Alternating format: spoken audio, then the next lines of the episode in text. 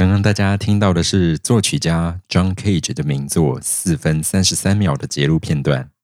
欢迎大家来到二零二二年费青叔叔的第一集节目。耶欢迎大家再次收听。水方没有加一下那个哦，听众怀念的那个，怀念的那个吗？对啊哦哦，对哦，这个是那个。好，哦直接加一下好了。好，我就飞。耶、好，我们正式开始了今年的第一集。好的，那前面刚刚荒谬的 放了一个长达十多秒的空白，是的，不晓得听众朋友心中作何感想呢？这一部作品，呃，我当时看到这个书名的时候，我马上就问你说，我怎么记得有一首曲子好像是这个名字？因为毕竟是世世界名曲，是的，那这是一个什么样的作品呢？呃，它是一个韩国的小说这样子，然后是作者是李书修，其实书名是你的四分三十三秒了，对，然后是艺人出版社出版，那呃，可能听众朋友会会有点好奇哦。虽然这个是一本书名，但是我们刚刚也提到，这其实也是一首曲子。哎，是的，那这首曲子，我们能怎么稍微介绍一下给听众吗？那严武对这首曲子有什么样的印象吗？就是就是钢琴家，会依然是非常庄重的把他的手抬起来，在钢琴附近，然后就停在那边，然后维持了四分三十三秒，通常会搭配一个计时器。是通常会有计时器，是的，是，然后我听说也有那个管弦乐还是交响乐哦，也是有，对，就是大家站在那边，大家都可以演这一部。坐在那边，没有错。是的，不过像刚刚我们的那个空白里面，我有刻意制造了一点像塑胶袋的声音，是是是，提醒大家去音乐厅的时候，不要拿着你的塑胶袋。你基本上你就是乖乖坐着，就是假装自己坐在那个电椅上面。对，然后那个 那个冬天的时候啊，穿着羽绒衣，不要在那边磨来磨去的，你真的会被旁边的人瞪哦。对，你应该会被揍吧？是的，好，我们回到这本书啊、好的，好，那四分三十三秒这一首作品，它其实有，好，它好像有三个乐章，对不对？它只他还他还有严格的分三个乐章对，吗，它有三个乐章，还有规定时间，不过就是不是很重要。对，好，那它是一首一九五二年的作品，这样子。他在一九五二年八月二十九号进行了呃划时代的首演，划时代的首演。那等一下我们稍稍后会提到他首演现场的一些观众的反应，或许会跟你刚刚的反应有一点像。呃，我们稍微科普一下他这组呃这首作品的一些创作背景。那因为你知道它是一九五二年完成的嘛，那在过去的呃一两千年这样的时间，那人类的音乐发展一直走在一个调性音乐上面，就是你呃基本上歌曲都会是好听的吧，就它会有一个主 key，就是会有一个旋律在，对对，就是在然后和声会是听起来舒服的。对舒服的，就让你觉得音乐会跟开心啊、愉悦这些正面的词联联系在一起。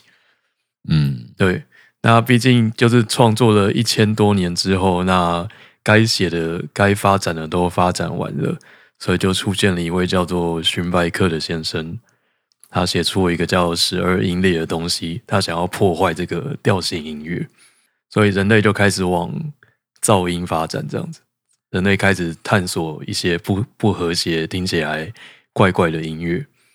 那从呃从荀白克之后呢，就进入了所谓的二十世纪的音乐，然后人类开始探索不好听的声音。那 John Cage 在写这部作品之前呢，他有进行过一个无声室的体验。他把他就是那时候好像弄了一个无声室吧。他进去那个无无声室之后呢，他发现他并不是听到完全的安静，他其实进去之后会听到很多的噪音。不晓得烟雾有没有这样的经验？就是你到一个非常安静的地方，会突然觉得很吵。就你耳朵其实反而会出现一种对对，奇妙的白噪音。对，对对对对，然后你的所有的呼吸什么都会变得很大声。对，没有错。好，那 John Cage 受到这样的一个呃体验启发吧，所以他就做了这一部作品。他觉得说四分三十三秒这个作品啊，它是一种状态，他觉得每一个人都可以去诠释这样的状态。所以每一个人生活中的任何当下，都可以说是在演奏自己的四分三十三秒。那也就是我们今天要介绍的这本书的书名《你的四分三十三秒》。那因为它你在书店，如果你去找这本书的话，它其实是封起来的，所以说你一定要买下来才知道它里面写什么。就你不能在书店里面把它拿着就到旁边一个下午读完这样子。对，它就是封着的，所以你今天可以先听一看他在干嘛。那它总共分了零到九个章节这样，所以总共有十节。那它页数蛮酷的，它页数是用分钟数来表示，它从零分零秒开始到四分四十四秒。所以总共有四百四十四页嘛。哎，不是哦，一分钟只有三十六十页吧？哦哦，呀呀，一分钟六十页，哦，这样大家自己算一下数字啊。反正数学没有很好。六是两百四加四十四，所以是两百八十四页。好，两百八十四页，有没有很厚的一本书？就第一次看到用那个分钟数标的页数啊，觉得很酷。好哦，好，那在就是哎，不对耶，不是两百八十，不是吗？对不起，是多少啊？因为分钟数有零一二三四，所以是五六，是吗啊那没事啊？什么？算了算了，反正就是文学院的啊，对，文学院来讨论。哦，没有，没错，两百应该是两百八十四，没错。好好 OK 好那这个如果你读者你验算一下，你就是算就是对不起哦，我的数学也烂掉了。算错，你再留言跟我们说啊。没有，没有，没有应该没错，应该没错。OK，好，好，所以他就从第零章开始嘛。第零章他提到说，他写最后李启彤为了从人生所面临的所有问题中解脱，他决心变成 John Cage。这个故事从这边开始，这样子。所以呃，我们可以知道这个这本书的主角叫李启彤，那他决定要把自己变成 John Cage。那至于为什么呢？他会在以下的内容告诉你。那这个你的四分三十三秒这本书呢，它故事里面就是简单的记述了李启彤这个人的一生，从他中学时期开始，然后历经了重考三年，终于成为大学生。大学毕业毕业之后当兵，之后再成为作家、结婚、求职，最后顶下一间小书店这样一个过程。看起来就是一个非常平凡的一个人的一生，对吧？是的，是的。那我们就是看着这位平凡的韩国人李启彤的一生，从中去感受韩国不亚于台湾的一些生存压力还有无奈。相信大家从很多书籍啊，或者是电影作品都曾经感受过韩国人的生存压力这样子。好，那我们就大概一节一节介绍一下里面大概提的内容。像是在第一节里面呢，他写说主角他从小被妈妈期待未来能够当一个医生，虽然他的学业表现完全没有一丝一毫考得上医学院 医学院的希望，但是就是他妈妈，他为了就是想要满足他妈妈的梦想，所以他一直都没有戳破他妈妈这件事情。那另外他有一个好朋友叫做一等，就是那个一等一等星的一等，什么一等星，我突突然出现专有名词，我有点不知所措、嗯不知所措啊。OK OK，一等，不然你造个一等的词来看看。好像没有办法，没有一等，就是一二三的一等级的等。对一等。OK，好，有他有一个好朋友叫一等，然后他们就是有一天闲聊说，他们有没有想过说，某一天离开这个社会，去一个遥远的地方。那一等他就回答主角说，他说他想要去医院，想要住在医院里面越久越好，因为可以什么都不做，只要躺着。那基本上这个要求蛮容易达成的嘛，只要他的好朋友就是用铁锤砸他的头，他就可以住在医院住很久，对吧？是对好，那主角就跟一等说，就算没有考第一名，爸妈也不会打死你。但是没想到一等居然回答他说：“但是如果我没有考第一名的话，我就会先从屋顶跳下去。”大概是这样的开头。这开头也太重口味了一点。就是啊也没有到很重口味对，就是还好了，就是反映社会现实了，OK，就是更残酷的生存压力。韩国人真的好辛苦啊！好，那到了第二节，他开始提一些爸爸的事情。他说，他的爸爸只有喝醉的时候话才会变多，也会变得比较开朗，但是，一到隔天就会变成原来的样子。他他的爸爸面对家人的脸上就会呈现一个毫无表情的状态。这让主角他领悟到说，喜欢喝酒的人，喝酒之后说的那些充满希望的话，在现实中几乎都不可能实现。也只有确实领悟到这一点的人，才会在酒后说出那样的话。主角他不知道是酒让人变得难堪，或是人让酒变得难堪，但是他说，希望这件事情确实会让人变得难堪。真是一个非常绝望的作品。这一部都是这样的调性吗 对，？OK，嗯，就是一个绝望的书啊，但是最后非常，最后 ending 非常不错。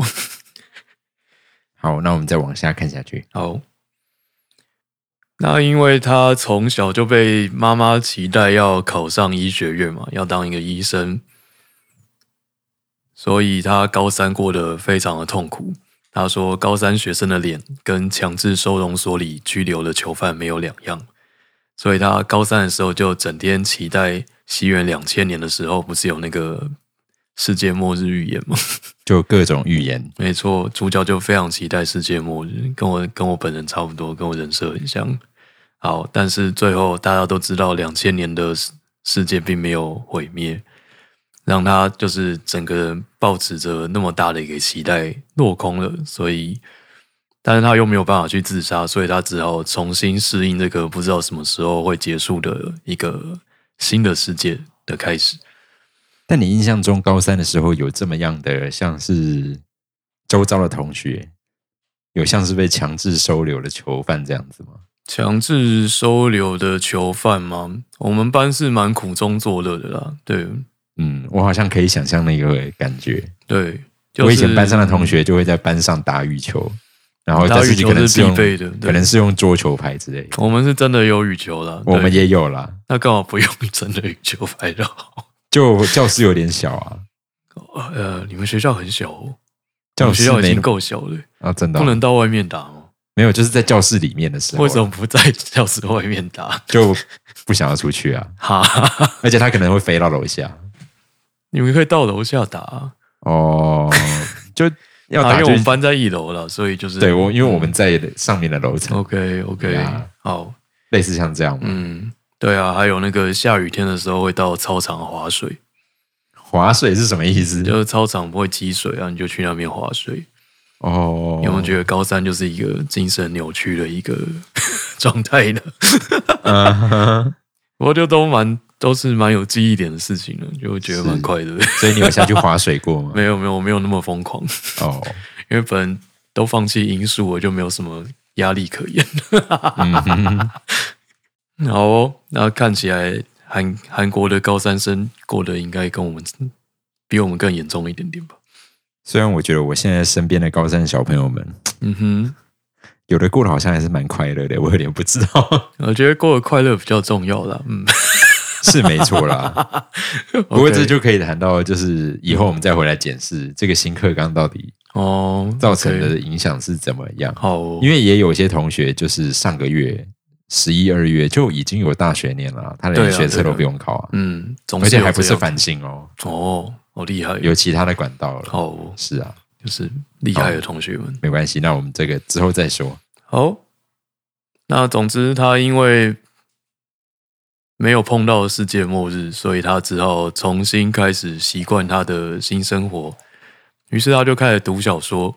他看的那本小说里面有一个少年，那那个少年他受到世界所强加给他的规则，这样呢，在那样的规则的摆布之下呢，他慢慢成长成一个平凡的大人。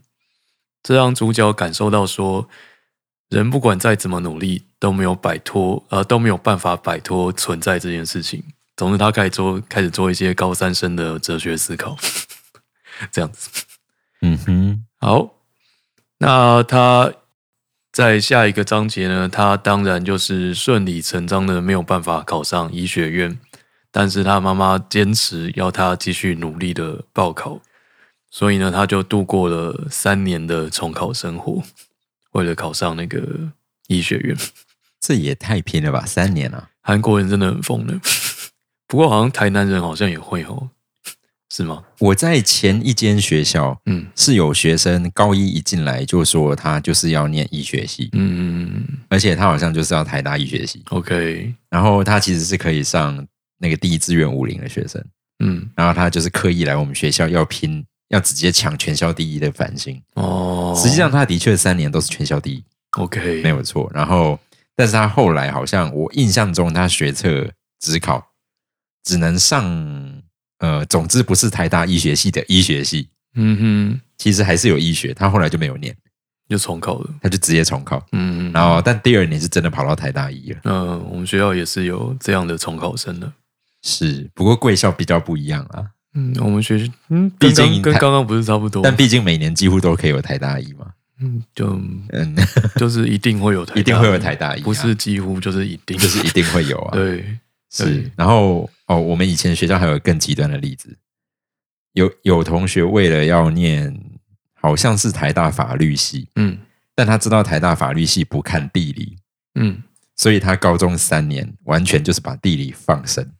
你就是一个玩策略游戏的心态，可以理解了。是，然后他真的用这个策略，后来影评上台大法律。欸 OK 啊，我觉得这点来说，这真的是一个很孤注一掷的做法。有成功哦，OK，对，就是有成功，所以我我其实还蛮佩服这个做法的。OK，虽然我不会叫同学，因为太尝试极端了，这个策略对，这个太极极端了对，还是有点风险了。真的是风险很大。嗯嗯嗯。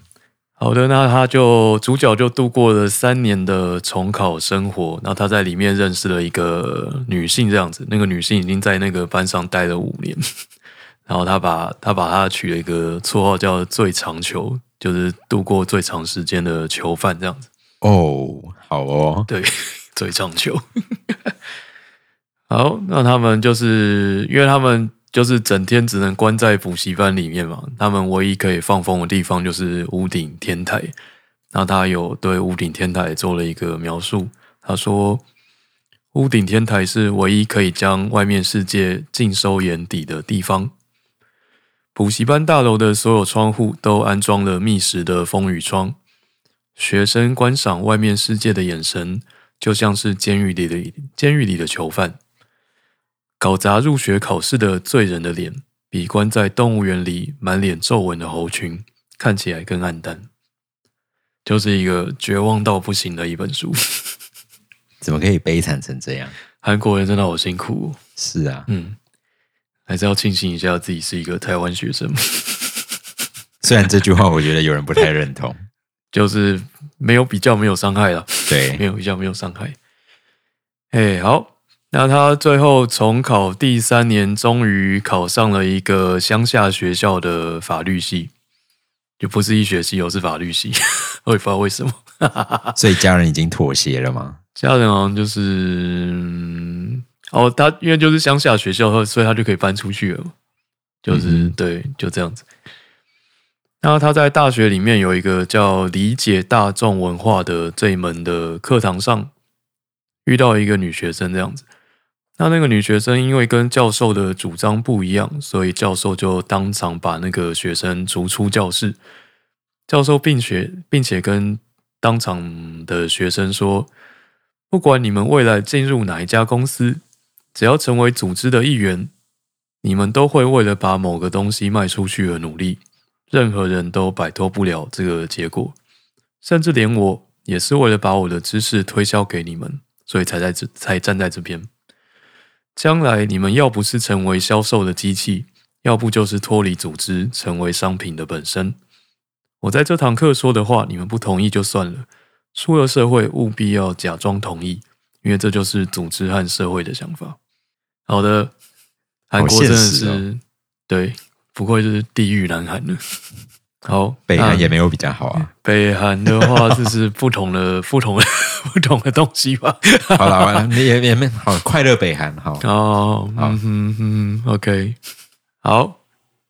然后他在之后就当兵，然后开始写作这样子。因为刚刚有提到他就是开始看小说，所以他有做了一个作家的梦想。之后又结婚。那他在发表了一篇成功的处女作之后呢，之后就完全没有收到任何的邀稿。然后在快要饿死时，呃，快要饿死之前呢，他只好去应征帮人家写文章的工作，就是代笔。但是好像也没有。进行的很顺利，所以他最后到了妈妈开的饭卷店工作。所以他跟妈妈也没有决裂，没有妈妈最后有有有妥协了，妥协吧。OK，毕竟还是他儿子嘛。那有一天他在妈妈的饭卷店，就是在剥洋葱皮的时候滑倒受伤，然后就请了病假这样子。在病假期间呢，他突然体认到一件事，就是自己好像。自己的人生没有一件事情是成功的。那主角觉得自己的人生跟白纸一样苍白，什么都没有。他的人生跟荒地一样乏味，什么都没有。他的人生什么都不是，真是绝望到极致的一个书。那都已经到这个程度了嘛，所以他本来打算在图书馆要自杀。然后他在这个时候呢，他碰到一个。不耐烦的从书架上拿了一本叫做《中学生必读的经典小说》的中学生，那他看到就是那个无奈的中学生的时候，他就跟他说：“不想看的话，就不要勉强自己看。”这样子，那这个巧遇让主角对自己的生命有了重新的体体悟吗？还是想法这样子？然后就在这个时候，他也在图书馆里面遇到了。John Cage 的书，一本叫做《极境》的书。OK，John Cage 终于登场了。哦，所以他也在这本书里面吗？对，John Cage 在这本书里面。哦，好的。那其实我目前以上所讲的内容，只有这本书大概一半的篇幅这样子。他这本书，它是用双线，就是两条线平行的在进行。一条就是主角李启彤的他的整个人生过程。那另外一条平行的主线就是 John Cage 的人生过程，那是那个作者他虚构的这样子，他作者虚构的 John Cage 的一生跟李启彤一生摆在一起，双线一起跑，掉也是一个蛮特别的写法，蛮有趣。这种写法常见吗？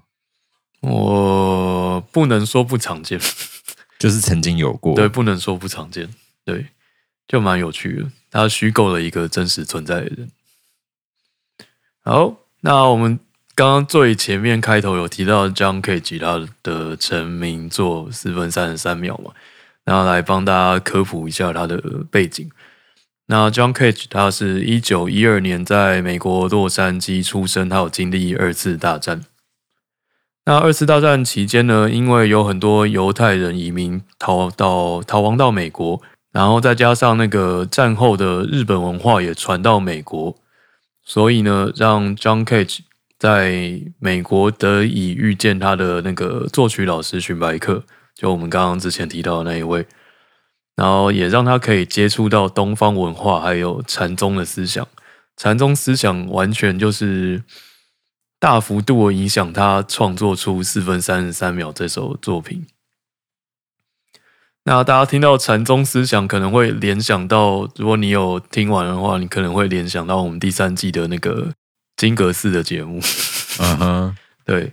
那我们在这边继续帮大家科普，就是禅宗的核心价值核心理念。那在这本书的那个片头的序的地方，那个序的作者有帮大家介绍禅宗的部分。他说，禅宗的核心呢是这个。宇宙间呢，所有的事情都没有固定的样子，也没有固定的意义。一切的事物呢，都彼此连接着，然后因为彼此的一些小变动，然后你就会跟着变动。这样子，就是万物都是不固定的，也就是无常的意思啦。这是禅宗的中心理念。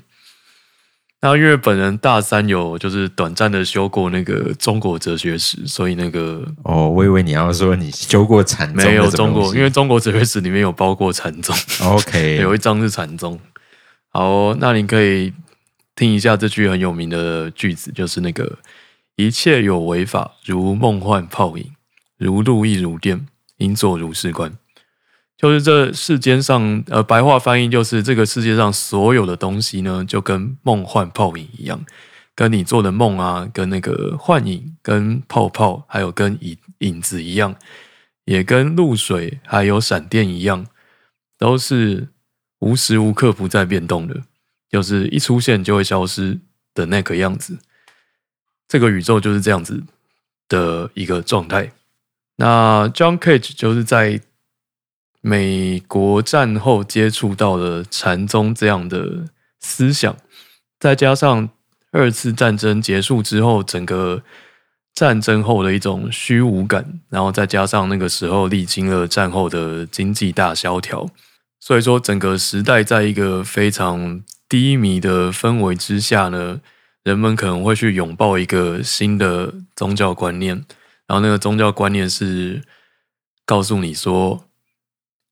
一切都是在变动的，这样子没有什么绝对的东西。对，那这个价值可能会帮助人类撑过那一段就是战后悲惨的时期。这个是四分三十三秒这首作品写作出来的一个时代背景，这样子。那他当时首演的时候，大概是怎样的画面？他有叙述吗？有的，他有在里面提到的珍贵的四分三十三秒首演场面。那基本上那个时候，毕竟大家还是熟悉，就你去音乐厅坐下来之后，你理论上会听到的东西嘛。就你你会看到钢琴家就是进行演奏，然后大家就是呃行礼如仪的坐下来啊，然后听完之后拍拍手，然后快乐的聊聊天，然后回家嘛，大概就是长这样的一个流程。但是在四分三十三秒之后，作品首演的会场呢？你就是看到一个钢琴家坐下坐下来，打开钢琴盖，把时钟放上去，然后把手伸到琴键上面，就定住了。嗯哼，对吧？然后在时间慢慢过去的这一段时间当中呢，那观众就焦躁了起来，就是会觉得说，我都付钱了。然后来这边听着这什么东西？因为你其实没有听到东西啊。对，你可能会先担心说钢琴家怎么了，嗯哼，对吧？然后哇，这是四分三十三秒里可以有很多的小剧场。对对对，你先关心他怎么了，他还活着吗？你发现他还有呼吸，那你就开始想说他在干嘛？然后想说为什么坐着不弹？然后就然后人们就会开始生气，因为没有人听过这种东西。好，那观众就要暴动。好，那这本书里面有提到一些首演的场面的呃片段。他说，回到家，凯吉回想填满演奏会场的声音、寂静和杂音，询问这到底是怎么回事的声音。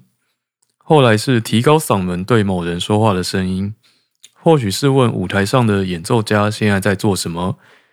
接着是咳嗽声、寂静，还有拍手。穿越虚空的责怪嘘声，因为愤怒而身体发热所产生的声音，跺脚走向外面的声音，拍手、咳嗽声和乱哄哄的声音。那这一切呢，其实都是这首曲子想要呈现的样子，就是一切的声音啊，它都可以，它其实都是谱上面的一部分，因为它就是空白的嘛，空白就是一切吧。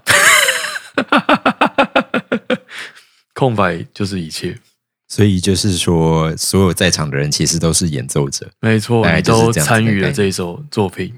即使有音乐的声音，其实观众也是这样的角色啦。对了，对了，这其实就是所谓线上音乐会跟真实音乐会最大的不同。嗯，是。然后你的一举一动，你的塑胶袋声音都会被台上的设备录下来，是。然后台上的听众就会恨你。是，台上的演奏者就会很厉害。是，但是传统音就是传统古典音乐，就是它必须要排除外在的杂音嘛。是，那 John Cage 之后的，就是这一类的噪音作品，它就是接受所有所有会场上发发出的声音。是的，对，它就是没有限制说怎么样的声音才是音乐，什么样的声音不是音乐这样子。是对，是一个非常划时代的一个。酷炫的想法。所以主角他就在图书馆里面遇到了 John Cage 这样子。最后呢，他就完成了一本书，叫做《你的四分三十三秒》。他在书里面完成了这本书。他印了二十本 B 五大小骑马丁装订的版本，然后到处想要投稿，但是一样没有任何出版社想要收。于是呢，他就决定要找一间独立书店去那边寄卖。结果阴错阳差，呃，结果阴错阳差就顶下了一间老板莫呃莫名其妙消失的小书店，突然开始成为了书店老板。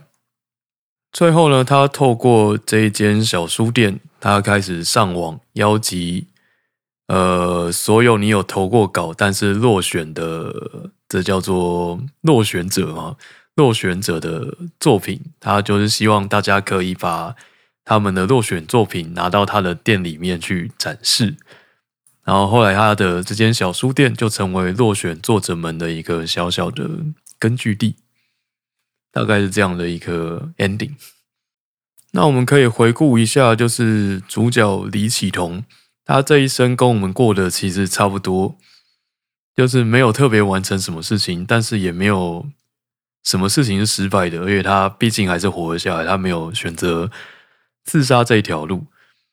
那虽然他什么事都没有做到，好像也不能说人家什么事都没有做到，其实也没有啊。对他其实还是有做一些事情。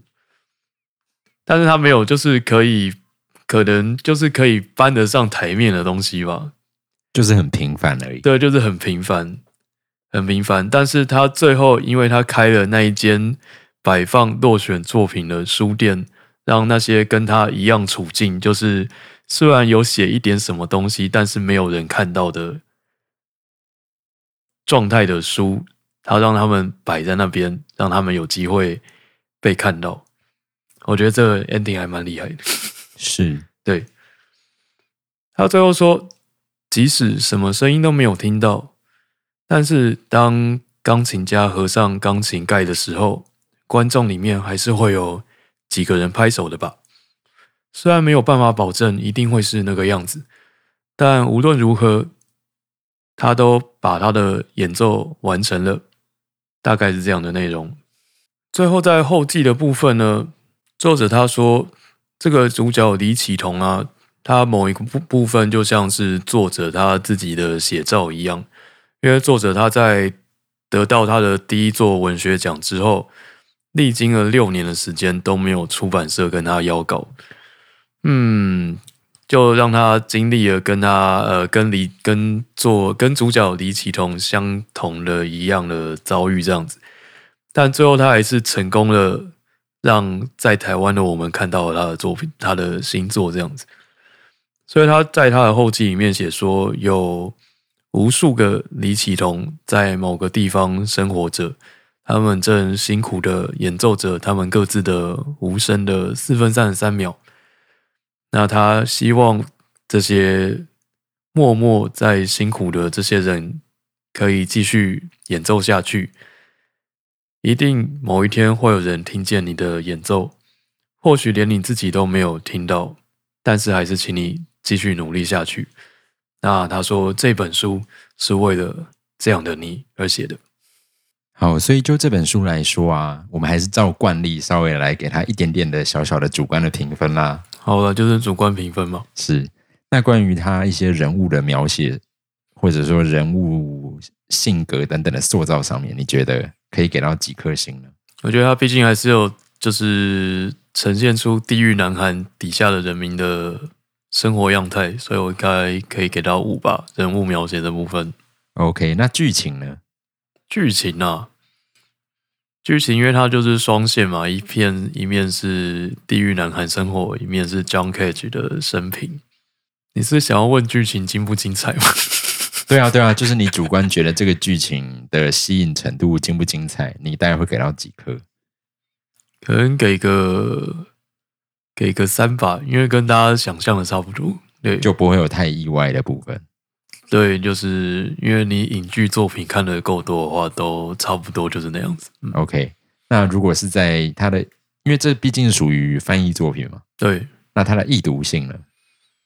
易读性还蛮 OK 的啊、我只是觉得排版有点神秘，这样子。排版说不上来的神秘，我没有办法就是描述哪里神秘，但我没有很喜欢排版，那你会给到 大概也是给个三颗，翻译是不错的，翻译是不错的哦，翻译是不错。好三点五。翻译我可以 翻译我可以给五，排版大概是三吧。OK，好，我们这两个就拆开来看，没关系。哦所以整体的话，你觉得这本书的推荐程度，或者说你个人的喜好程度，我觉得还是可以给个四吧，我觉得还是蛮好看的。对，而且 ending 很感人。虽然不知道为什么感人，不过我觉得蛮感人的。OK，好就像我们这种小节目，还是有人在听这样的感人吧。好，那我可以理解这个感人。好，所以这个就是我们今天介绍的这本书，叫做《你的四分三十三秒》。是的，诶，李书修，作者李书修，艺人出版社出版。那我在准备录今天这集节目的时候，其实刚刚好啊，在网络上面看到我一个之前参加亚太青年合唱团认识的印尼歌手，嗯他现在在台湾呃师大念音乐所，嗯，然后我就看到他的一个期末报告，叫做要写一首作品。哦，啊对，期末报告要写一首作品，然后名呃作品的名称叫做 One Last Minute。嗯哼，最后一分钟。对，然后我就突然觉得跟我们今天这个主题好适合搭在一起。OK，那这个一分钟，它音乐真的就是一分钟而已。嗯然后它其实是在叙述一个人他遭遇了某一些灾难，嗯可能是事故，然后这是他这一生的可能最后一分钟嗯所听到的一些声音。嗯那这个其实就是标准的，我们刚刚提到了，像是噪音音乐、随机音乐。是那当然这可能不是随机啊，这是他，有编排过的。安排的，他安排的。对，但是我觉得这个声音蛮有意思的。嗯我觉得我不需要在这里替这个作品做太多的说明，嗯，就听听大家其实直接感受就知道了。嗯，那如果你没有听过什么噪音音乐的话，你可以当做你的初体验。是的，然后希望大家会喜欢我们今天这集的节目。嗯哼，那我们就期待下次再见喽，好，期待下次见，拜拜。拜拜。